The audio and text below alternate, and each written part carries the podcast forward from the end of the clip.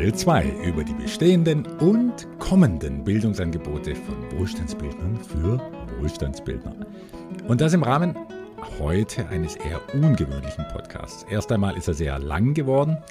Ja, und ich lade jeden dazu ein, ihn in Etappen zu hören. Dringend ist hier nichts, informativ und unterhaltsam, aber hoffentlich schon. Die Länge rührt auch daher, dass mich ein schwerwiegender Vorfall motiviert hat, mal ausführlich über ein ganz anderes Thema zu sprechen, das mit Finanzen nichts zu tun hat, aber großen Einfluss hatte auf mein jetziges Dasein als Investor und Seminarleiter. Und dabei geht es um nichts weniger als um Musik. Dazu gleich mehr nicht den größten Raum, aber trotzdem den Mittelpunkt einnehmen, soll heute das Finanzseminar, mit dem vor etlichen Jahren ja meine Öffentlichkeitsarbeit für Wohlstandsbildung so richtig begonnen hat. Dieses eintägige Seminar wird auch so lange im Mittelpunkt bestehen bleiben, naja, wie ich Freude daran habe, es zu referieren und weiterzuentwickeln. Und solange es keinen anderen Wohlstandsbildner gibt, der mir diese Aufgabe abnimmt. Ja, und nun werde ich immer öfter von bestehenden Wohlstandsbildnern und auch anderen Investoren gefragt, wie sie das Unternehmen der Wohlstandsbildner oder besser gesagt die Wohlstandsbildner Unternehmung operativ unterstützen könnten. Wenn es also jemanden gibt, der sich vorstellen kann, mir in meiner Vortragsarbeit zu helfen, dann wäre doch jetzt eine gute Gelegenheit, über das Bewerbungsprofil zu sprechen, wie ich es mir für diesen Schlüsselposten in der Wohlstandsbildner Arbeit, Aufklärungsarbeit will ich fast sagen, vorstelle. Ich skizziere einmal das Anforderungsprofil in sieben Punkten und es ist wie immer, es verstecken sich in dieser Aufzählung vielleicht auch einige Informationen für die, die an gar keiner Vortragsarbeit interessiert sind. Also, von einem Referenten der Finanzseminare wünsche ich mir erstens natürlich langjährige Investorenerfahrung in den drei Säulen der Wohlstandsbildnerstrategie. Zweitens, ausreichend Verluste in der eigenen Historie, um zu wissen, was nicht funktioniert. Und so viel Gewinne, dass sie ein weitgehend unabhängiges und deshalb auch unbestechliches Leben erlauben. Ja, man mag sich gar nicht vorstellen, wie oft man als bemühter Investor mit Schmiergeldern konfrontiert wird. Das stärkt ein wirtschaftlich weitgehend abgesichertes Leben durchaus das Rückgrat. Drittens, ich wünsche mir ein leidenschaftliches Interesse an ökonomischen Zusammenhängen. Zusammen mit dem Erwerb der natürlich erforderlichen Zertifizierungen, um sich auf deutschem Boden mit neuen Angeboten aus der Investmentwelt auseinandersetzen zu dürfen. Viertens, ein ebenso leidenschaftliches Interesse an der Erfahrung und Demonstration von Fülle sollte vorhanden sein. Fülle zuerst für andere, denn dann kommt sie ganz von selbst ins eigene Leben. Womit wir beim Stichwort Fülle eine elegante Überleitung zum nächsten Punkt haben. Fünftens. Von einem Wohlstandsbildner-Referenten wünsche ich mir außerdem den brennenden Wunsch, die Gestaltungskräfte des Lebens verstehen, erforschen und ins eigene Leben integrieren zu wollen. Denn wer diese Kräfte, die so massiv vorhanden sind, wenn man den Zugang zu ihnen findet, wer diese Kräfte nicht zu bändigen versteht, der wird mit finanzieller Bildung vielleicht zu viel Geld kommen, ja durchaus, aber der hat dann damit womöglich ganz wenig Freude. Das wäre aus reichlicher Erfahrung zumindest zu befürchten. Und wer will schon einen reichen, aber freudlosen Referenten vor sich stehen haben? Und Punkt 6 versteht sich von selbst bei einer Referententätigkeit. Sechstens, eine gewisse Übung darin und Spaß daran zu haben, vor kleinem und größerem Auditorium ein bis zwei, ja, vielleicht auch mal drei Tage hintereinander sprechen zu können. Für diese Lust am Auftritt, da muss man nicht gleich die Rampensau spielen können, aber Schüchternheit wäre auch fehl am Platze. Und zum Schluss, siebtens, es ist nicht zwingend, aber ich wünsche es mir, eine Bewerbung, die Ecken, Kanten, Lücken und Brüche im Leben hat.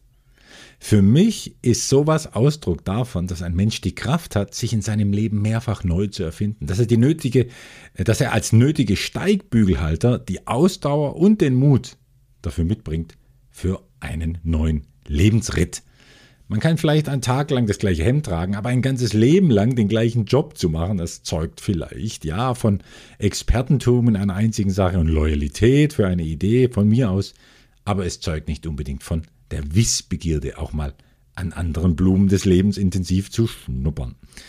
An diesen Punkt 7 erinnere ich auch im neuen Finanzseminar, wenn wir in einem neuen Kapitel darüber sprechen, was reiche Menschen auszeichnet.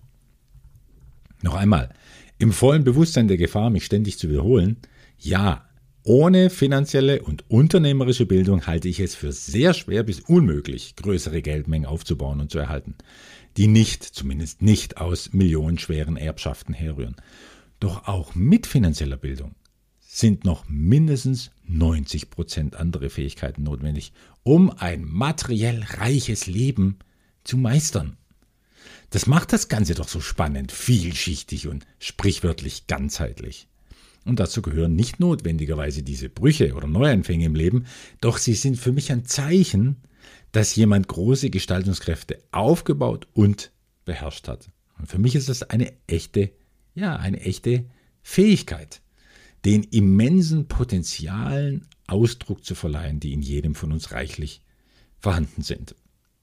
Und zu dieser Fähigkeit gehört das, was ich den bewussten Umgang, ja, ihr werdet es euch denken können, mit Frequenz nenne.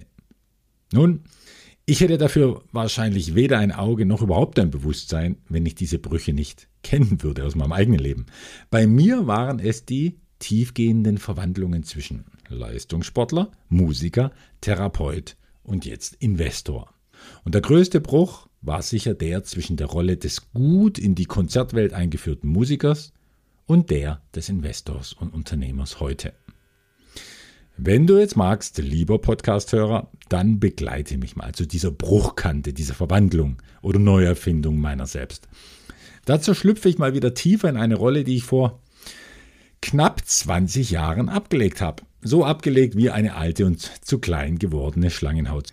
Und dazu inspiriert hat mich jetzt einfach unwiderstehlich dieses alte Musiker-Ich, das sich dem heutigen Wohlstandsbildner-Ich durch das Präludium von Bach in Erinnerung gebracht hat. Und speziell diese Geschichte rund um meinen musikalischen und gewissermaßen auch wohlstandsbildnerischen Werdegang, diese Geschichte widme ich jetzt einer begeisterten Wohlstandsbildnerin. Ja, die Musikerin und Musiklehrerin ist. Ich bitte Ihre beiden erwachsenen Kinder, die auch Wohlstandsbildnern, ihr diesen Podcast mit dem Handy an ihr Ohr zu halten, denn ich bin sicher, er wird sie unterhalten und erfreuen. Dieser famosen und eigentlich noch jungen Frau ist vor wenigen Tagen ein Gefäß im Gehirn geplatzt. Mit dramatischen Folgen bis zur, wie so oft erlebt in solchen Fällen, bis zur Intensivstation und Koma.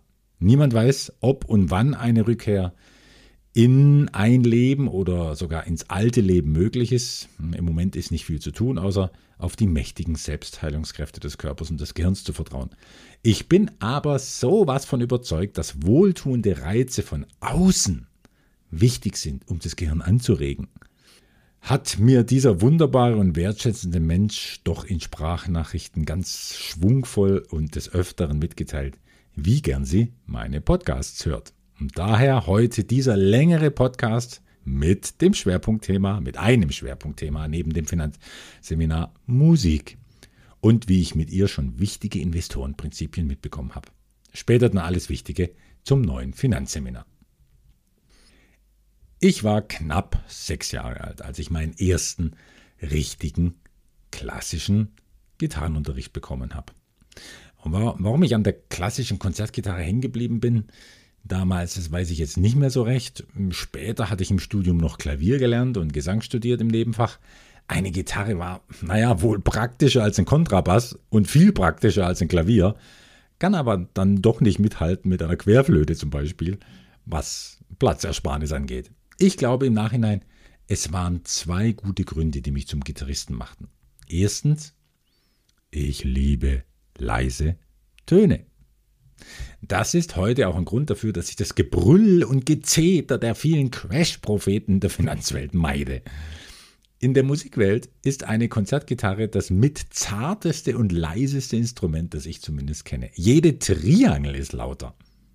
Der Vorteil dabei ist, ich konnte Tag und Nacht üben. Und Nacht ist wörtlich zu nehmen, weil ich zu gewissen Zeiten meines Lebens um 19 Uhr ins Bett gegangen bin und um 1 Uhr nachts wieder aufgestanden um bis 6 Uhr dann in der Früh zu üben. Als andere aufgestanden sind, habe ich dann schon das Wichtigste eines jeden Tages erledigt. Das war nun mal das Üben und das war ein grandioses Gefühl. Und das war auch nötig in den Zeiten, in denen ich mich auf ja, wichtige Konzerte vorbereitet habe und tagsüber ein paar Aufgaben bewältigen und unterrichten musste zum Beispiel. Gesellschaftlich und familiär kompatibel, ja, da war das überhaupt gar nicht.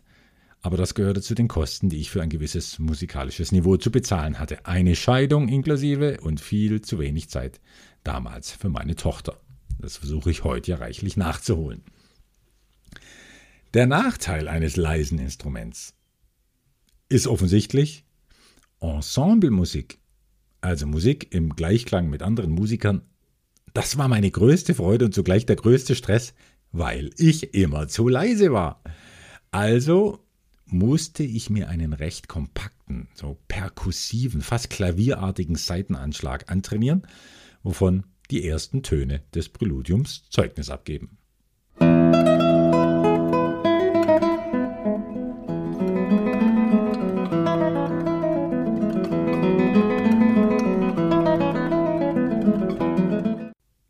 Diesen Anschlag zu trainieren, das hat in Summe etwa zwei Jahre angedauert. Das war ein richtiges Training. Und das hat Kurioses mit sich gebracht, was nicht Eingeweihte sicher nicht nachvollziehen können. Etwa, dass ich in meinen Übenächten allein 20 bis 30 Minuten nur für Nagelkorrekturen, Nagelpflege und Nagelfeilen reservieren musste. Natürlich nur an der rechten Hand. Denn die Nägel an der rechten Hand sind für Gitarristen der wichtigste Rohstoff zur Klangerzeugung. Und dieser Rohstoff verschleißt rapide, trotz disziplinierter Ernährung. Wenn die Nägel nicht perfekt gefeilt sind. Und mit Nagelfeilen aus der Drogerie hat das natürlich gar nichts zu tun. Dafür gibt es zum Beispiel spezielles in Spanien hergestelltes Schleifpapier für Gitarristen. Diese Umstände gehörten eben auch dazu, um mit einer Gitarre nicht völlig unterzugehen, weil sie eben so leise ist. Einen anderen Preis für Lautstärke habe ich gerne bezahlt. Und zwar in Österreich für ein ganz bestimmtes Instrument. In einem Meisterkurs von einem uruguayischen Meistergitarristen habe ich von einem Gitarrenbauer aus Kärnten gehört. Und der hat den Boden eines Instruments gewellt, also so wie nach Mandolinart gebaut. Und so konnte er ein besonders, also der, der, der Baumeister, Gitarrenbaumeister, so konnte er ein besonders zugfestes Holz nehmen das die Stabilität und Elastizität eines Trampolins für die Schallwellen der Töne hatte, um so richtig satte, warme, kompakte Bässe auszuhalten. Und die Decke des Instruments hat er so verspannt, dass sie trotzdem obertonreich, sensibel und voller Farben brillieren konnte, vor allem in den hohen Lagen. Ein Tonbeispiel dafür will ich unserer Musikerin in Rekonvaleszenz und für euch komplett spielen. Es ist ein leises Stück, Dreht den Regler also ruhig auf, um die Klangfarben besser zu hören. Und ich weiß, das ist viel Musik in einem Finanzpodcast, doch den Grund dafür kennt ihr ja jetzt. Hören wir mal rein.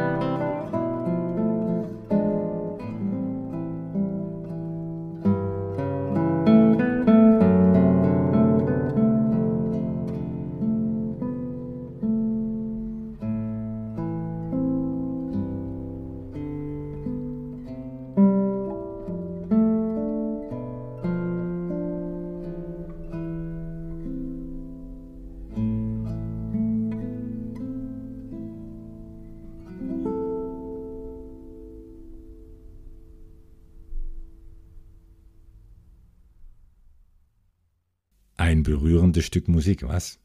Dieser Walzer ohne Name vom brasilianischen Komponisten, Gitarristen und Wegbereiter des Bossa Nova Baden Powell. Mit dieser, ja, mit dieser versteckten, herrlichen Cello-Linie am Ende und mit einer Gitarre aus Österreich, was meine Liebe zu diesem Land einmal mehr zementiert. Dieses Instrument habe ich übrigens heute noch, weil ich mich einfach nicht von ihr trennen kann und noch nicht will. Naja, obwohl sie gespielt werden sollte. Hm. Aber irgendwann werde ich einen jungen Gitarristen finden, der dem Instrument gut tun wird. Und umgekehrt. Zweiter Grund, der mich zum Gitarristen machte, könnte sein, Gitarre auf hohem Niveau mit mehrstimmigen Stücken, also mit polyphonen Anteilen zu spielen, ist schwer genug, dass es mich echt herausgefordert hat. Wohl, weil ich nur durchschnittlich intelligent bin, hat mich Komplexität schon immer gereizt. Einfach um zu wissen, was möglich ist. Das ist nämlich meine Art der Grenzerfahrung. Ich musste also nicht wie Reinhold Messner auf allen 8000ern mein Leben riskieren, sondern wollte nur ein schwieriges Instrument beherrschen. Heute ist mein schwieriges Instrument eben das Investieren. Damals war es die Gitarre. Schwierig bei der Gitarre auf konzertantem Niveau ist etwa, dass die linke und rechte Hand komplett unterschiedliche Sachen machen. Links die Tonfindung und rechts die Tonerzeugung. Denkt mal ans Klavier. Da ist es für jeden Finger dasselbe und deswegen viel, viel einfacher fürs Gehirn zu strukturieren. Aber bei der Gitarre sind Seitenstruktur und Tonabstände zum Heulen obendrein unlogisch und das Griffbrett ist zu groß, dick und schlicht unhandlich. Jeder Gitarrist, der über Lagerfeuermusik hinausgekommen ist, der weiß, wovon ich hier spreche. Und wer dann noch versucht, und da wird die Luft dann ganz dünn, einem solchen chaotischen Instrument musikalische Fingersätze zuzumuten, die eine Mehrstimmigkeit im Stück auch wirklich transparent machen, ja, der arbeitet halt mitunter an einem Stück mehrere Jahre. Aber wenn er es dann hinkriegt, nur ein einziges Mal, nur vielleicht acht Takte lang, das Ende im Anfang hört, wie der Dirigent Sergio Celibidache ausdrücken würde, dessen Leben, kann ich euch sagen, dessen Leben hört für ein paar Momente auf, weil in diesen Momenten keine Zeit zu spüren ist. Beim Heimkommen und Zurückfallen in die große Einheit, in der alles in vollkommener Synchronizität wirkt und singt. Und zu sagen, das ist pures Glück, das wäre zu banal und eine verwerfliche Untertreibung. Nein, das ist für kurze Zeit das Paradies, das dich als Musiker, als schwer übender Musiker dafür tröstet, für acht Takte jahrelang gearbeitet zu haben. Und wenn wir es da gerade von jahrelangem Üben haben, und ich, ich will es ja gar nicht leugnen, dem Sog der damaligen Faszination gerade leicht nostalgisch erliege, dann will ich jetzt für die Podcast-Hörer, die meinen Ausflug in die Vergangenheit nicht langweilt und die einige auch musikalische Details interessiert, dann will ich denen von einer meiner größten und längsten Liebschaften sprechen, denn das hat was mit dem Intro dieser kleinen dreiteiligen Podcast-Reihe zu tun. Wir bleiben damit also im Reich der Musik, doch Parallelen zur Wohlstandsbildung drängen sich wie immer auf. Als Gitarrenschüler in jungen Jahren, ja, da war ich rechtschaffen faul. Sport, ja, Sport war von klein auf mein eigentliches großes Ding. Aber als Wettkampfsportler im Tischtennis und später im Badminton haben ruinierte Knie dann dafür gesorgt, dass ich dann doch lieber auf dem Gitarrenhocker sitzen geblieben bin. Was mich trotz chronischer Trägheit im Üben die ersten Jahre durch den Gitarrenunterricht gebracht hat, das war mein Lehrer. Der war eigentlich Sozialpädagoge und Psychotherapeut und nur nebenberuflich Gitarrenlehrer. Aber als Mentor bis zu meinem elften Lebensjahr war er genau die große Seele, die ich brauchte. Sein ganzer Unterricht bestand nämlich daraus, Töne zu formen, mit Hilfe des Instruments. Er war ein Tonformer und Klangwandler.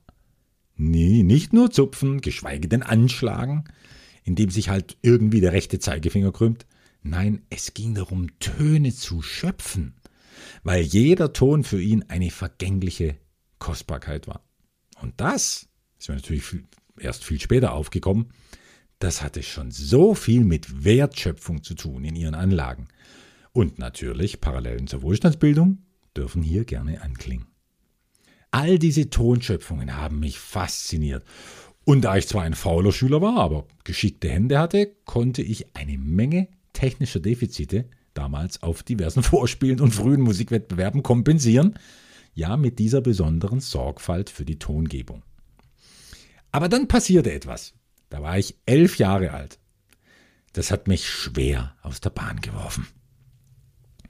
Ich saß im Wohnzimmer vor einem Stapel Schallplatten. Ja, vor diesen schwarzen, tönenden Pfannkuchen. Und höre mich so durch die Gitarristen der damaligen Zeit durch. Und da flirren unverhofft diese Töne aus den Boxen. Keck und fast stürmisch drängen sie nach oben, um gleich wieder runterzufallen. Ich war sofort gefesselt. Das war virtuos, voller Energie, Licht und Freude und es klang sau schwierig, wofür ich ein Febel hatte, wie schon beschrieben. Und mit diesen Tönen stürzte mein damaliges kleines Musikweltbild zusammen. Denn im Hoch und hinunter dieser Kaskaden schwingt sich die Melodie irgendwann in die Höhe des neunten Gitarrenbundes und mündet in ein flirrendes Arpeggio, in eine zart fließende, über drei Seiten Gitarrenseiten gebrochene Akkordfigur, die in lichtem E-Dur beginnt und hinabsteigt und in einem sonoren E-Dur von unten eine neue Linie zu formen und eine neue Geschichte zu erzählen.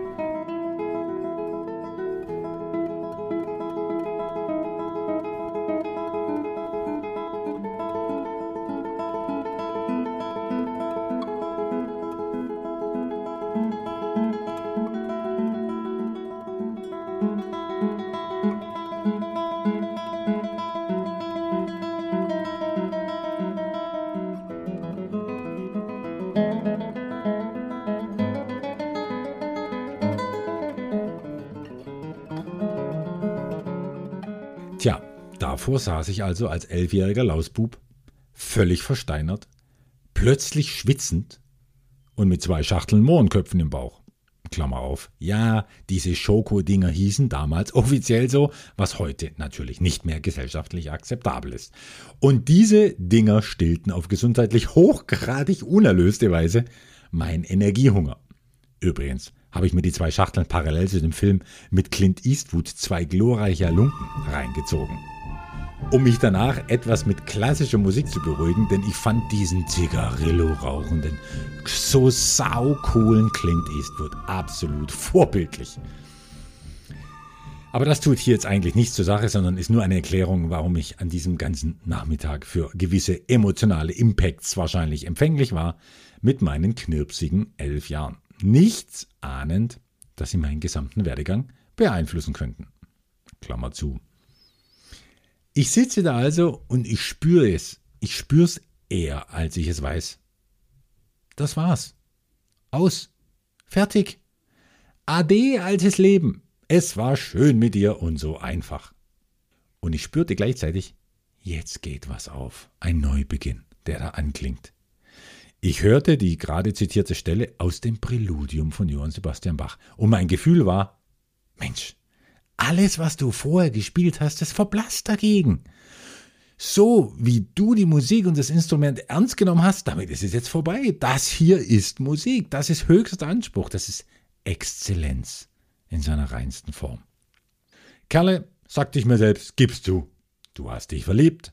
Und so eine Liebschaft schafft Verpflichtungen. Entweder du spielst so eine Musik oder du lässt es ab jetzt sofort bleiben.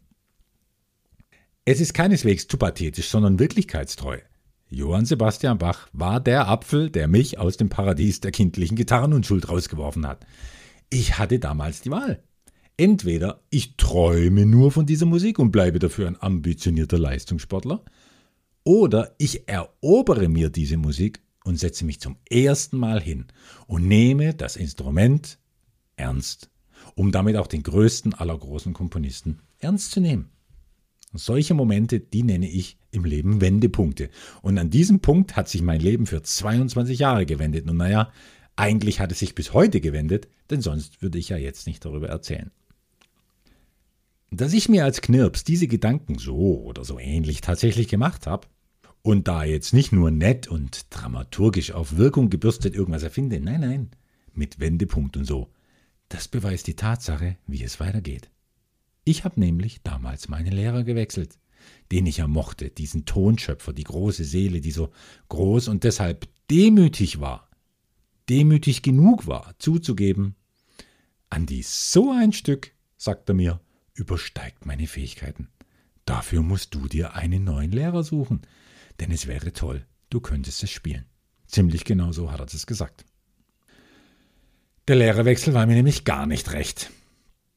Aber dieses Tongeflirre, das ich so in seiner Erhabenheit und Zärtlichkeit hm, noch in der Ouvertüre von Wagners Oper Lohengrin vielleicht wiederfinde, diese Musik hat so laut nach mir gerufen, dass ich wenig später tatsächlich einem neuen Lehrer gegenüber saß. Und es war wie in meiner ganzen musikalischen Karriere, das Leben hat mir den besten Lehrer zur rechten Zeit geschickt und geschenkt mit den richtigen Fähigkeiten, die ich zumindest brauchte.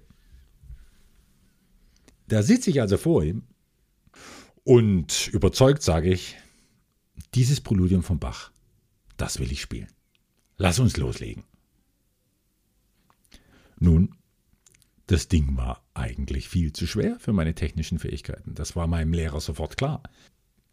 Er war aber geduldig und klug genug, um meine Begeisterung nicht zu dämpfen und meinem Anspruchsdenken gleichzeitig einen wertvollen Dämpfer zu verpassen. Er hat mich nämlich das Stück spielen lassen. Ich hätte es ja eh heimlich geübt. Also sind wir es Takt für Takt durchgegangen. Ab diesem Zeitpunkt habe ich in meinem Leben erstmalig richtig mit dem Instrument gearbeitet. Fünfmal Tischtennistraining die Woche wurden reduziert auf zwei Abende. Mit den Landesmeisterschaften war es dann natürlich vorbei. Jetzt hatte ich eine weit größere Platte zu beackern. Es kam, wie der Lehrer schon wusste, dass es kommt. Ich bin krachend an dem Präludium gescheitert. Der Anfang mit meiner Lieblingsstelle, der ging noch mit schlauen Fingersätzen für meine damaligen Hände mit der Kraft in den Unterarmen, die ich damals hatte. Aber nach rund 50 Takten geht es dort eben ans Eingemachte. Ja, da, wo das Stück vom Leben beginnt zu erzählen, mit seinen Aufs und Abs, mit seinen Kontrasten, Kämpfen, Versuchen und Irrtümern und mit seinem Scheitern, um, um immer wieder neu anzufangen, sich neu zu erfinden, auf eine andere Ebene aufzusteigen. Also in dem Fall in eine andere Tonart, in dem Fall in A-Dur, der Subdominante in dem Stück, also der weiblichen, warmen, mondgleichen Stimmung, als freundliche Begleitung der sonst so sonnigen Strahlen in Edur. Allein, ich habe es nicht geschafft. Ich konnte die Linie nicht führen, die Spreizungen nicht halten, die Tempi nicht steuern, die Sprünge der linken Hand nicht im Ansatz bewältigen. Irgendwann musste ich meinem Lehrer eingestehen, Uli, ich habe verloren. Ich pack das nicht. Und jetzt macht's auch keinen Spaß mehr. Für mich ist der Bach passé. Und dieser Lehrer war geduldig und klug genug zu sagen, Andi, was hältst du davon, wenn wir jetzt anfangen, richtig Musik zu machen? Ich kann dir nicht versprechen, ob du dieses Stück je hinkriegen wirst. Aber geht es denn wirklich nur um dieses Stück oder vielleicht auch um den, der dahinter steht? Nämlich um den Johann Sebastian. Lass uns Bach spielen, komm. Aber Sachen, die jetzt gehen. Und wenn du die kleineren Sachen schaffst, dann wäre es doch vielleicht eine Belohnung, irgendwann einen neuen Versuch zu wagen mit diesem Präludium. Und ehrlich gesagt traue ich dir zu, dass du es schaffst. Dieser Moment hat mir eine Lektion mitgegeben. Ja, ich habe einen Verlust erlitten, eine echte Enttäuschung hinnehmen müssen, dass ich den Gewinn mit der Bewältigung des Stücks nicht verbuchen konnte für mich. Und erst als ich den Verlust realisiert habe und damit das Gewurstele aufgegeben habe, mit dem ich den Verlust nicht wahrhaben wollte, also erst als ich bereit war, um von diesem Verlust in seiner ganzen Tiefe zu lernen, wie es besser geht, erst dann hat sich der Weg zum Ziel geebnet, auch wenn das Ziel noch meilenweit entfernt und eigentlich unerreichbar war. Wir bleiben weiterhin im Reich der Musik, aber Parallelen zur Wohlstandsbildung drängen sich wie immer auf. Diese schmerzhafte, aber goldene Lektion hat gravierende Folgen gehabt. Ich habe dieses Präludium vielleicht nicht durchgehend gespielt, so wie auch kein Wohlstandsbildner ständig an seine Stufe der finanziellen Souveränität denkt, aber dieses Präludium war ein oft unsichtbarer roter Faden ja, für mein Gitarrenleben, der mich im Hintergrund geführt und gezogen hat. Dieses Stück von Bach war mein Mount Everest. Aber auf dem Weg zum Gipfel habe ich gemerkt, dass die Kletterei an sich und die Bergwelt allgemein viele tolle Themen bereithält. Das kennst du, geduldiger Podcasthörer, oder? Aus den vergangenen Podcasts. Diese Sache mit den Renditen, die erst so im Fokus von allem stehen und irgendwann immer unwichtiger werden, weil der Weg zu den Meilensteinen schon so spannend ist. Und als ich dieses Präludium schon komplett vergessen habe, da ist es plötzlich wieder da. Ich bin 18 Jahre alt, wieder bei einem anderen Lehrer, der wieder andere Schwerpunkte hatte und auch ein größeres technisches Wissen. Und dieser Lehrer legt mir, ohne meine Vorgeschichte zu kennen, eines Tages ein gebundenes Notenheft vor mich hin und sagt, Andi, ich kenne die Juroren des Wettbewerbs in Rom. Du weißt schon, diesen, diesen Wettbewerb, den du da spielen willst. Die haben dieses Stück früher schon öfter gut benotet. Es könnte also eine echte Chance sein, das in dein Vorspielprogramm aufzunehmen. Wie wär's? Sollen wir es wagen? Vor mir lag die vierte Lautensuite von Johann Sebastian Bach. Und ich brauchte nur zwei tiefe Atemzüge, um zu sagen, na klar, legen wir los mit dem ersten Satz. Gleich mal dem Präludium in E-Dur. Denn jetzt war ich wirklich bereit. Den Wettbewerb habe ich zwar nicht gewonnen, aber das Stück hatte mich wieder. Und zwar seit diesem Zeitpunkt durchgehend. Denn jetzt wusste ich, dass ich ihm gewachsen war, dass ich in mein großes Ziel hineingewachsen war und dass ich es deshalb verwirklichen und manifestieren darf.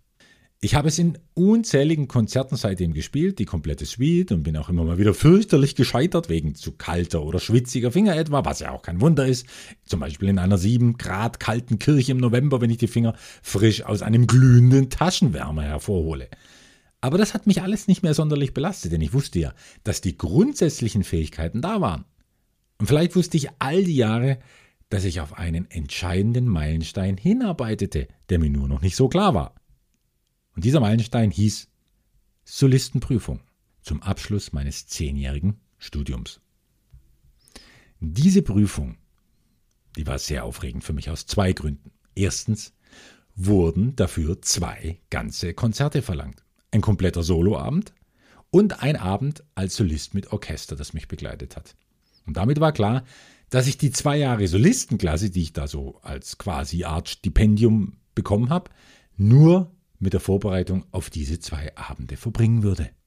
Und zweitens war diese Prüfung an der Stuttgarter Musikhochschule die erste ihrer Art. In der gesamten Geschichte der Hochschule gab es ja zwei oder drei oder vielleicht auch vier Gitarristen vor mir, die es in die Solistenklasse geschafft haben, aber niemand hat je mit dieser Prüfung abgeschlossen. Die sind alle währenddessen ausgestiegen. Es war halt ziemlich anspruchsvoll. Und dass mich anspruchsvolles Zeug nicht in Ruhe lässt, na, das war da natürlich von Vorteil. Tja, und irgendwie sollte sich der Kreis dann schließen mit dem Stück, das mein eigentliches Leben als Musiker initiiert hat und das mir während meiner gesamten Musikerkarriere alle Tiefen und Höhen beigebracht hat die ich mir zumindest als Musiker habe vorstellen können. Und dazu kam, dass mich mein Leben damals mit einem Hauptgewinn noch zusätzlicher Art bedacht hat, nämlich wieder mit einem Lehrer. Und dieser Lehrer war dann bis zu meinem 33. Lebensjahr auch die einflussreichste Persönlichkeit.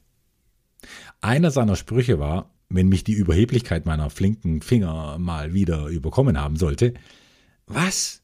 Du willst ein guter Musiker sein? Na, ich versuche mal, ich, ich versuche mal den Duktus von damals äh, nachzuvollziehen. Das klang nämlich ganz anders, so eher in diese Richtung. Was? Du willst ein guter Musiker sein? Dann werde erst einmal ein besserer Mensch. Und schon komisch, dass mir sieben Jahre später ein anderer Maestro, aber in dem Fall ein Maestro des Geldes, gesagt hat, ich zitiere, Was, Andreas? Du willst Vermögen aufbauen? Na dann verkleinere als erstes mal dein Auto. Das ist zwar schon jetzt etwas ganz anderes, eine ganz andere Welt, aber müsst ihr doch zugeben, es klingt sehr ähnlich. Und vor allem hat beides mit Zurechtstutzen zu tun. Mit der Konzentration auf das Wesentliche, mit Inhalt und nicht mit Form. Mein Meister, dieser Meister in der Solistenklasse, hat angesichts der besonderen Ansprüche der Solistenprüfung etwas Unerhörtes mit mir und mit dem Präludium dann gemacht, was mich zuerst geschockt, aber später völlig begeistert hat. Er hat mit mir die Fingersätze des Stücks in der linken und rechten Hand komplett neu erarbeitet. Ja, was daran jetzt so unerhört sein soll, das erschließt sich nicht Musikern und nicht Gitarristen vielleicht nicht, deshalb lass mich kurz erklären. Ab einem gewissen Niveau, und es beginnt schon recht früh bei der Gitarrenmusik, kannst du es nicht mehr dem Zufall überlassen, welcher Finger links die Seite drückt und welcher Finger rechts die Seite anschlägt. Das wird Note für Note festgelegt. So wie es bei einem Geiger mit seinem Bogen auch kein Zufall ist, ob er den Bogen von unten nach oben oder von oben nach unten führt. Das muss genau festgelegt werden, in Abstimmung mit dem musikalischen Ausdruck, den die Musik jeweils verlangt. Jetzt bin ich aber mit diesem Bach-Präludium 14 Jahre, als ich da vor ihm sitze, und er mir neue Fingersätze aufoktroyieren will, bin ich 14 Jahre auf Tour gewesen. Und jeder Finger war nicht nur eingeübt, sondern geradezu imprägniert auf diesen Fingersatz. Mein Meister sagte aber, hey, Solistenklasse ist etwas anderes. Da musst du die Mehrstimmigkeit, die polyphonen Strukturen in diesem Stück plastisch herausschälen. Du musst für den Raum spielen. Und dazu braucht es einen anderen Fingersatz, eine geordnete Verteilung der melodischen Bögen über die Saiten, damit ein Seitenwechsel, und das sage ich jetzt allen Gitarristen, die hier vielleicht zuhören, damit ein Seitenwechsel nicht dort stattfindet, wie es die Gitarre will, damit es sich einfacher spielen lässt, sondern damit ein Seitenwechsel dort stattfindet, wo es die Musik verlangt. Also habe ich das Präludium ganz neu gelernt. Und das war eine Plagerei manchmal eher eine Art Fabrikarbeit, die mir auch oft genug keinen Spaß gemacht hat. Weil jetzt ständig große Spreizungen mit viel Druck in der linken Hand erforderlich wurden und gleichzeitig ziemlich verrückte Seitenwechsel für die rechte Hand nötig waren. Das Stück war ja schon immer gefährlich, ein Wagnis. Aber jetzt wurde es wirklich zu einem Hochseil. Und trotz intensivster nächtlicher Übeeinheiten lag die Chance zum Absturz immer bei 50-50, zumindest für meine gitarristischen Fähigkeiten. Ein Absturz hieße in dem Fall, so derart aus dem Takt und aus der Ordnung der Fingersätze herauszukommen, dass ich das Stück komplett unterbrechen muss und oft genug gar nicht mehr hineinfinde, denn das sind ja alles Automatismen, die irgendwo bei A beginnen und bei Z enden. Und wo soll ich in der Aufregung eines Konzerts an irgendeiner Stelle, vielleicht bei M oder bei P, wissen, dass ich an der rechten Hand mit dem Mittelfinger oder Ringfinger einsteigen muss und nicht mit dem Zeigefinger? Denn sonst gibt es ja alles keinen Sinn. Und mit der linken Hand, gut, das war dann leichter irgendwie mit den anderen Fingern. Das Beruhigende für mich war, meine gitarristischen Fähigkeiten, die mögen eingeschränkt gewesen sein. Aber dieses Wiederhineinfinden ins Stück, das habe ich für das Präludium verinnerlichtes professionelles Niveau gehoben. Nun, warum erzähle ich das Ganze so, so ausführlich? Weil man meinen Balanceakt über das Seil auf YouTube verfolgen kann. Du musst nur Andreas Ogger, Gitarre, erster Satz Bach oder auch Andreas Ogger, Gitarre reicht wahrscheinlich, eingeben auf YouTube und dann findest du das Prälude, so wie es dort auf Französisch benannt ist, sofort dass dieses Prüfungskonzert, es war nämlich das Konzert der Solistenprüfung, dass dieses Prüfungskonzert aufgenommen wurde, ja, das verdanke ich einem meiner damaligen Gitarrenschüler, mit dem ich heute noch nach 30 Jahren in Kontakt stehe, allerdings nicht mehr in einem Lehrer-Schüler-Verhältnis. Er ist nämlich auch ein toller Maler und für eine bestimmte Seminargeschichte, die im nächsten Podcast zur Sprache kommt, also nicht die Geschichte, aber das Seminar, dafür, für dieses Seminar habe ich ihn gebeten, ein Bild zu malen weil ich kein adäquates Foto gefunden habe. Und auch hier ein kleiner roter Faden. Damals hat er mit der Kamera wichtige Wegmarken meines Lebens aufgezeichnet, heute macht er das mit dem Pinsel.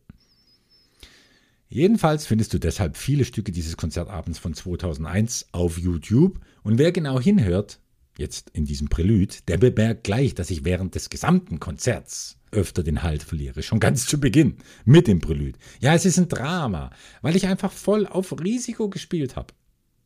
Aber für mich war es eben ein kalkuliertes Risiko, weil ich wusste, ich komme immer irgendwie wieder rein, kann mich also auf das Seil zurückschwingen, um weiterzumachen. Denn meine Meister und mir, uns ging es nicht um Perfektion, als müsste ich wie auf einer CD spielen sondern auf der Bühne, da ging es um Musik, Ausdruck, Leichtigkeit, Spielfreude mit manchmal, ja, mit manchmal auch zu gewagten Tempi und die hatte ich dort eindeutig. Naja, jugendlicher Leichtsinn mit Anfang 30 eben. Und so ist auch das ein Abbild meiner heutigen Auffassung, was das Leben als Investor so spannend macht. Immer wieder kleine Verluste hinzunehmen, wie jetzt auch ein verlorenes Jahr durch Corona ein Verlust sein kann, oder es gibt Rücksätze in der Wertschöpfung eines Investments, das ist auch wie vorübergehend den Halt verlieren. Aber es kommt eben darauf an, nicht komplett abzustürzen und auszusteigen, sondern sich irgendwie am Seil festzuhalten und wieder hochzukommen, um den Weg zu Ende zu gehen. Denn es geht um ein größeres Ganzes. Ob nun um ein viereinhalbminütiges Musikstück oder um die zweite oder dritte Stufe finanzieller Entspannung. Und wer hier nicht bereit ist, Risiken einzugehen, zum Wohle der Lebendigkeit und des Ausdrucks, auch der Kontraste, der kann sowohl dieses Bachstück nicht spielen mit diesen herausfiletierten musikalischen Linien, und der kann auch nicht in diese besonderen Sachen investieren wie es Wohlstandsbildner tun, wo es mit dem Nettoinventarwert, den Verkaufserlösen und den Gewinnen genauso rauf und runter gehen kann, wie in der Linienführung des Bach-Präludiums. Ja, was ich mit dieser ausführlichen Geschichte ausdrücken wollte. Dieses Bach-Präludium hat mich durch meine gesamte Lebenszeit als Musiker geführt, wie ein Leitstern am musikalischen Firmament. Am Anfang, ja, da war es pure Herausforderung, am Ende war es nur noch Dankbarkeit für eine Musik, die man sich nach meinem Dafürhalten nicht ausdenken kann. Ich nehme ja sowieso eher an, dass sie durch Johann Sebastian Bach hindurchgeflossen ist, was seine Leistung für das Werk allerdings nicht im geringsten schmälern soll. Denn nur ein Titan kann als Transformator für so etwas derart Hochschwingendes wie der Bachschen Musik dienen. Der Vergleich mag nun etwas hinken, aber die Säulenstrategie für Wohlstandsbildner, an der ich mir am Anfang auch ganz schön die Zähne aus, ausgebissen habe, die ist für mein Leben als Investor ein ähnlich reißfester roter Faden und ein Leitstern am Investorenfirmament geworden. Und seitdem ich diesen Leitstern der Säulenstrategie habe, da bin ich auch verschont worden vor Verlusten für das investierte Kapital. Wenn ich Geld verloren habe, das war in den letzten sechs Jahren nicht mehr der Fall, dann hat das nur Gewinne geschmälert, aber niemals das gesamte Projekt in Frage gestellt. Das meinte ich mit den Halt verlieren, aber eben nicht abstürzen, sondern in der Lage sein, weiterzugehen und Erfahrungen sogar mitzunehmen. Nun, am Ende von diesem ja bisher von Musik geprägten Podcast stelle ich dir, also ganz am Ende jetzt von diesem Podcast, stelle ich dir das komplette Bach-Präludium ein, jetzt wo ich so viel darüber erzählt habe.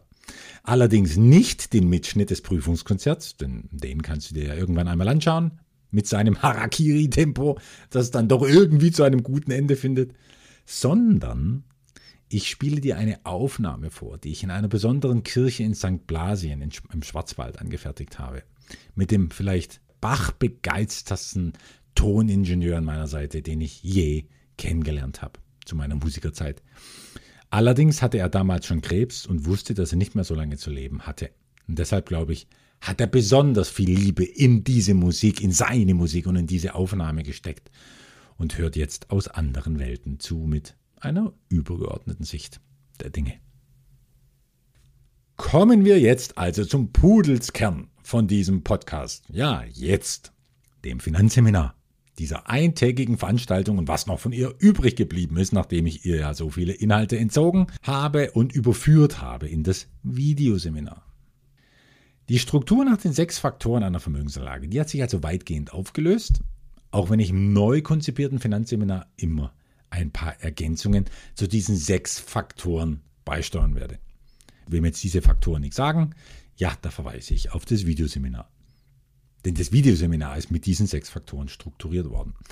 Und diese sechs Faktoren sind unvergänglich und so sehr in Bewegung wie noch nie in der Finanzgeschichte, dass sie es eben auch brauchen, immer wieder ergänzt zu werden. In jedem Fall wurde viel Platz frei für die eine oder andere Geschichte aus der Finanzwelt jetzt im Finanzseminar. Ja, für Geschichten von großen Investoren, die mit sehr berühmten Namen viele Milliarden aufgebaut haben und verwalten. Geschichten darüber, wie sie denken, wie ihre gesamte Gesinnung gestrickt ist. Und welche Folgen das hat auf ihre Investitionsstrategie und was Kleinanleger so bedeutend davon lernen können. Und das ist, Wohlstandsbildner wissen es, nicht nur sehr viel, was es da zu lernen gibt, sondern vor allem, ist es genug, um mit kleinem Geld schlicht genauso zu investieren wie die Großen. Diese Geldschwergewichte, die in Krisen seltsamerweise so erfolgreich sind wie in guten Zeiten. Bei hohem Zinsniveau oft so viel Rendite machen wie bei niedrigem und bei politischem Geschrei genauso gelassen bleiben wie bei eisigem Schweigen. Denn diese Großen haben einfach, ja, was haben sie? Einen Plan und eine Strategie. Oder es sind im neuen Finanzseminar Geschichten von unserer heutigen Finanzwelt, von der Art, wie der Staat mit Steuern umgeht. Und vor allem mit Schulden. Und wer all diese wichtigen Zahlen ausweist, nämlich nahezu gar nicht. Ein Ökonom hat es kürzlich derart treffend ausgedrückt, der Staat bilanziert wie eine Frittenbude. Ja, und es wäre echt lustig, wenn es nicht so war und vor allem so dramatisch wäre für die nachkommenden Generationen. Doch im neuen Finanzseminar, da geht es auch um handfestes, ja natürlich um handfestes Investorenwissen. Und dazu gehört Rechnen. Oh ja, ich weiß, wer allein das Rechnen hört, der fühlt sich in Schulzeiten zurückversetzt und alles andere als motiviert. Höchste Zeit, dieses Trauma aufzulösen. Etwa mit, ich nenne es nämlich Erkenntnisrechnen. Was weniger mit dem Mathematikunterricht aus der Schule zu tun hat, sondern vielmehr mit dem wirklichen Leben. Also wirklich, ich war noch nie ein Mathe-Freak. Aber dieser Spruch von Investmentpunk Gerald Hörn, der hat mich dazu gebracht, präzise finanzmathematische Berechnungen wirklich zu schätzen. Gerald sagt immer in einfachen vier Worten, und ich zitiere ihn da oft, immer mit Verweis auf seine Person, weil es ist einfach so knackig und so gut und so einfach und so wichtig. Der Rechenstift lügt nicht. Und wer rechnen kann, bekommt mehr als die Wahrheit, sondern eine Menge, unfassbare Menge an A's und O's und oh Mensch, ist ja unglaublich. Weil unser Hirn erstens nicht für Finanzmathematik gebaut wurde und zweitens, weil unterschätzt wird, wie spielerisch und einfach scheinbar schwierigstes Rechenzeugs zu lösen ist mit ein paar Tasten auf dem Handy. Trump, ja, dieser Trump ist der Einzige, der auch einem Taschenrechner Fake News unterstellt, wenn er Zahlen rauswerfen sollte, die ihm nicht passen. Aber allen anderen werden die Augen aufgehen, wenn sie verstehen, begreifen und fühlen können, was ihnen finanziell wirklich widerfährt. Wie es sich zum Beispiel anfühlt, den Hals über Jahrzehnte zugeschnürt zu bekommen, weil einen diese verlockend niedrigen Zinsen der heutigen Zeit zu einer Immobilienanschaffung gebracht hat. Mit fatalen Folgen. Selbst mit einem hohen sicheren Beamtengehalt. Und da zieht sich dann unwiderstehlich grausam die Schlinge um den Hals zu. Das ist kein Genickbruch, sondern langsames, wirtschaftliches Sterben und Siechtum. Und das kann man rechnen. Und dazu nehme ich immer übrigens Geschichten aus der realen Welt, denn die sind dramatisch genug, als dass ich dafür Rechenaufgaben erfinden müsste. Liebe Mitmenschen da draußen, die zur Fraktion der obersten Rechenmuffel gehören wie ich lange Zeit. Euch rufe ich zu. Nur die Schule mit bescheuert trockenen, lebensfernen Lehrplänen hat uns das Rechnen verdorben. Rechnen ist pure Selbstermächtigung, die heutzutage jeder im Handy mit sich herumträgt.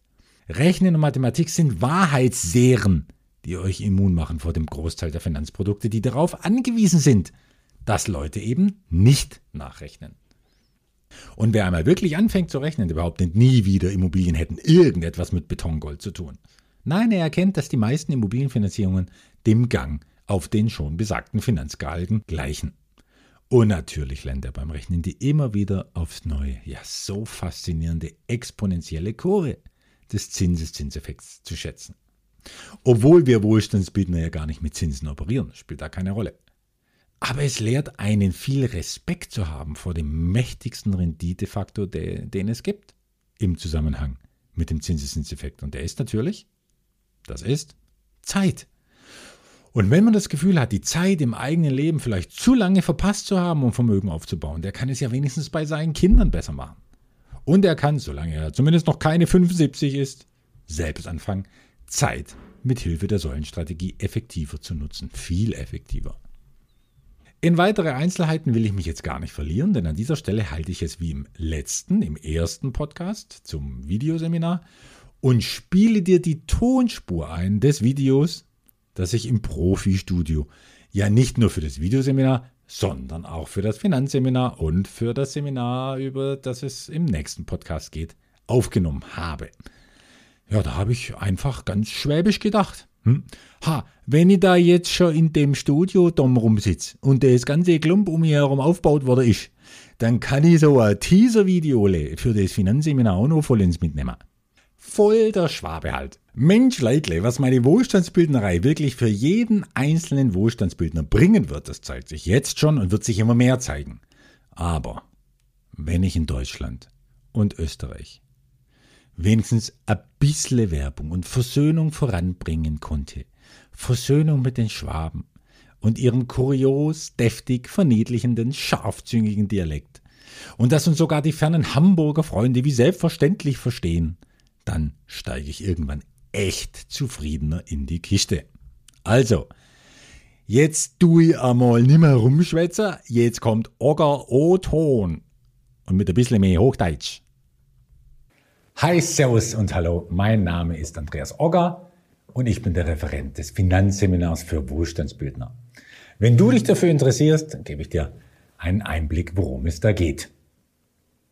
Es geht um Wohlstandsbildung im doppelten Sinn des Wortes. Es geht um Wohlstandsbildung im Sinne finanzieller Intelligenz und es geht um Bildung von Wohlstand im Sinne von Vermögensaufbau.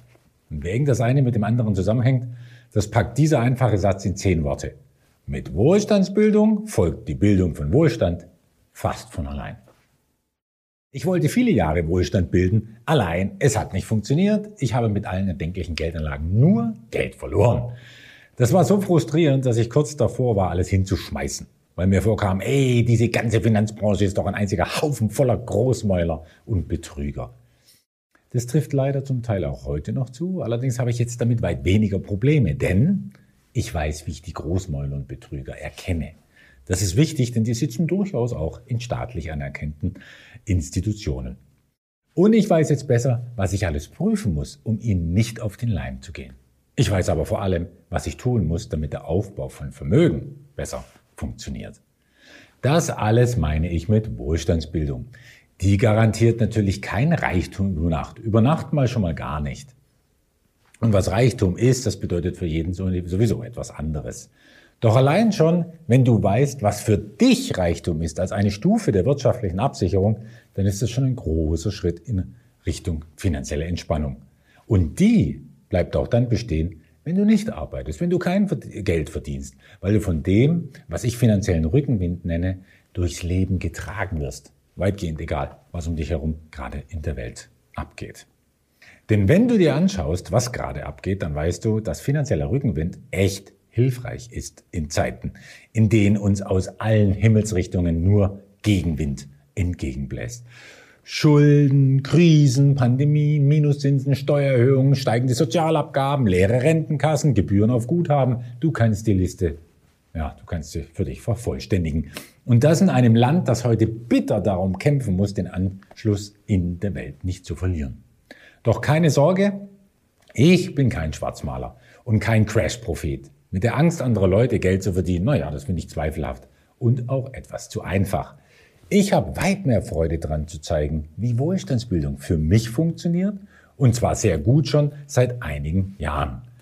Für mich war der Wendepunkt, mich nicht mehr als Geldanleger zu sehen und zu verhalten und Teil, oder soll ich sagen, Opfer zu sein der üblichen Finanzwelt mit ihren Banken, Versicherungen, Aktien an Börsen, ETFs, Wohnimmobilien auf Pump und Edelmetallen.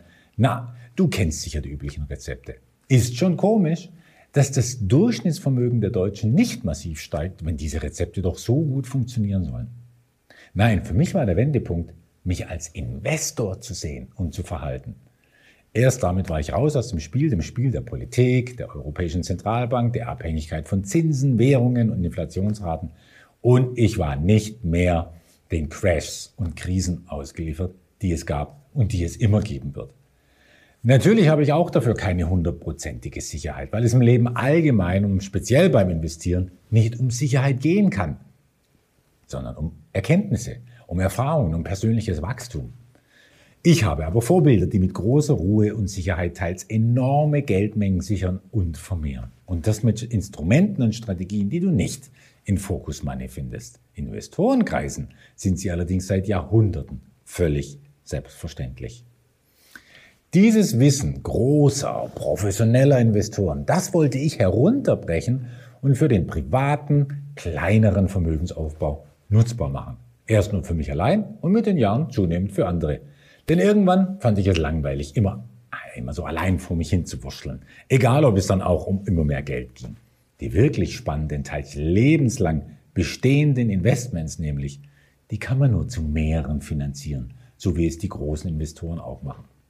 Mittlerweile sind es schon mehrere hundert Wohlstandsbildner, die mit der, der Säulenstrategie institutioneller Investoren arbeiten. Doch es sind noch lange nicht genug. Warum? Das erzähle ich dir unter anderem im Seminar. Dieses Finanzseminar besteht eigentlich aus drei Seminaren. Aus dem Online-Videoseminar, dem Präsenzseminar und einem kleineren Live-Online-Seminar zum Schluss. So kommen in Summe fast 18 Stunden, über zwei Tage reine Seminarzeit zusammen und die haben sich als sehr wirksam erwiesen, um erfolgreich den Weg vom Geldanleger zum Investor zu gehen. Gehen wir die drei Seminare in einem mal kurz durch. Im Videoseminar, das du auch für sich allein buchen kannst, da geht es um die Grundlagen der Finanzwelt und der Investorenwelt. Schade, dass die einem in keiner Schule und in keinem Studium beigebracht werden. Denn dann gäbe es weniger Banken und womöglich mehr finanziell entspannte Leute. Aber diese Grundlagen haben dabei nichts mit Oberflächlichkeit zu tun. Denn diese Exzellenzwerkstatt für gekonntes Investieren schraubt, feilt und drechselt an vielen Details, die du als Investorin oder als Investor kennen solltest. In sechs Kapiteln liefert dir dieses Videoseminar die zentralen sechs Faktoren einer Vermögensanlage. Der übliche Geldanleger hat übrigens nur einen dieser sechs Faktoren im Blick. Von den anderen fünf weiß er nichts oder macht sich darüber keine Gedanken. Diese sechs Faktoren, die sich in mehrere Einzelkapitel unterteilen, die zeigen dir, was echte Vermögensanlagen sind und was nicht. Wie die im Gesetz und in der Finanzwelt behandelt werden, in welchem wirtschaftlichen Umfeld sie bestehen müssen, über wen du Vermögensanlagen bekommst und wie sich damit eine Strategie, ein Plan erstellen lässt, mit dem du immer weißt, was wann zu tun ist. Mit diesem nicht gerade geringen Vorwissen kommst du dann zum Präsenzteil des Finanzseminars. An diesem Tag, Aug in Aug, besprechen wir sowohl immer gültige Investmentgesetzmäßigkeiten, wie für mich ein ideales Investment aussieht, und wir rechnen, ja rechnen, damit auch die, die nie gerne gerechnet haben, sehen, wie viel Spaß das machen kann und Aha-Erlebnisse bringt. Doch wir reden auch über Dinge, die sich ständig ändern und daher in kein feststehendes Videoseminar passen. Wir reden zum Beispiel über aktuelle wichtige Veränderungen in der schnelllebigen Finanzwelt oder über konkrete Investments mit ihren Zeitfenstern, Hintergründen, Risiken ja, und mit ihren Chancen. Und wir tauchen ein in eher weiche, subtile Investmentfaktoren, die für jeden erfolgreichen Investor selbstverständlich sind. Für Wirtschaftsprofessoren oder Fernsehbörsenexperten dagegen völlig unbekannt sein dürften. Vermögensaufbau kann nun mal nicht von der Kanzel oder vom Bildschirm heruntergepredigt werden. Das muss gelebt werden. Nach dem Videoseminar und diesem Tag Finanzseminar hast du dann eine Menge Stoff, mit dem du arbeiten kannst, wenn du willst. Auf jeden Fall hast du eine Menge Wissen, das dich, ich vermute, für den Rest deiner Zeit anders auf das Thema Finanzen schauen lässt. Und wenn ich meinen Job als Referent einigermaßen gut gemacht habe, dann wirst du ziemlich sicher mit mehr Spaß im Umgang mit deinem Geld nach Hause gehen und mit besseren Aussichten für deinen Vermögensaufbau. Und als Zugabe gibt es noch ein rund zweistündiges Online-Seminar. Immer live, das nochmals Dinge aus den vorherigen Seminaren vertieft und beleuchtet, zum Teil ganz neue Inhalte bringt und das vor allem Platz lassen soll für Fragen, die dich bis dahin beschäftigen zum Thema oder besser zum Universum Wohlstandsbildung. Ja, und warum mache ich das? Warum hat die ganze Wohlstandsbildnergruppe so viel Spaß an dem Ganzen und sieht darin, sieht darin eine so reizvolle wie ehrenwerte Aufgabe? Sicher, wir, wir verdienen damit Geld. Doch das würde auf Dauer als Motivation überhaupt nicht reichen. Das ist nur ein Energieausgleich. Es ist mehr als das. Mit Wissen und Lösungen für globale Wertschöpfung wollen wir es Menschen wie dir ermöglichen, selbst ermächtigt und mit nur wenig Aufwand Vermögen aufzubauen, nach dem Vorbild professioneller Investoren. Natürlich können wir kein Leben in finanzieller Souveränität versprechen, doch mit finanzieller Bildung steigt die Wahrscheinlichkeit dafür erheblich. Und je mehr sich finanziell entspannen können, desto entspannter und selbstbestimmter ist die ganze Gesellschaft. Nun ja, und wenn der Unterschied für die Gesellschaft am Ende doch nur ein kleiner sein sollte, für den Einzelnen macht es immer einen großen Unterschied. Wenn du magst, sehen wir uns im Seminar. Es würde mich echt freuen. Du kannst, wie es deine Zeit erlaubt, dann gleich loslegen mit dem ersten Kapitel des Videoseminars, in dem es nach einer kurzen Vorstellung meiner Person um den alles entscheidenden Faktor einer Vermögensanlage geht. Und glaub mir, das ist nicht die Vermögensanlage selbst. Bis dahin. Das Besondere heute ist also, dass es den einen Tag Finanzseminar nicht mehr alleine zu buchen gibt.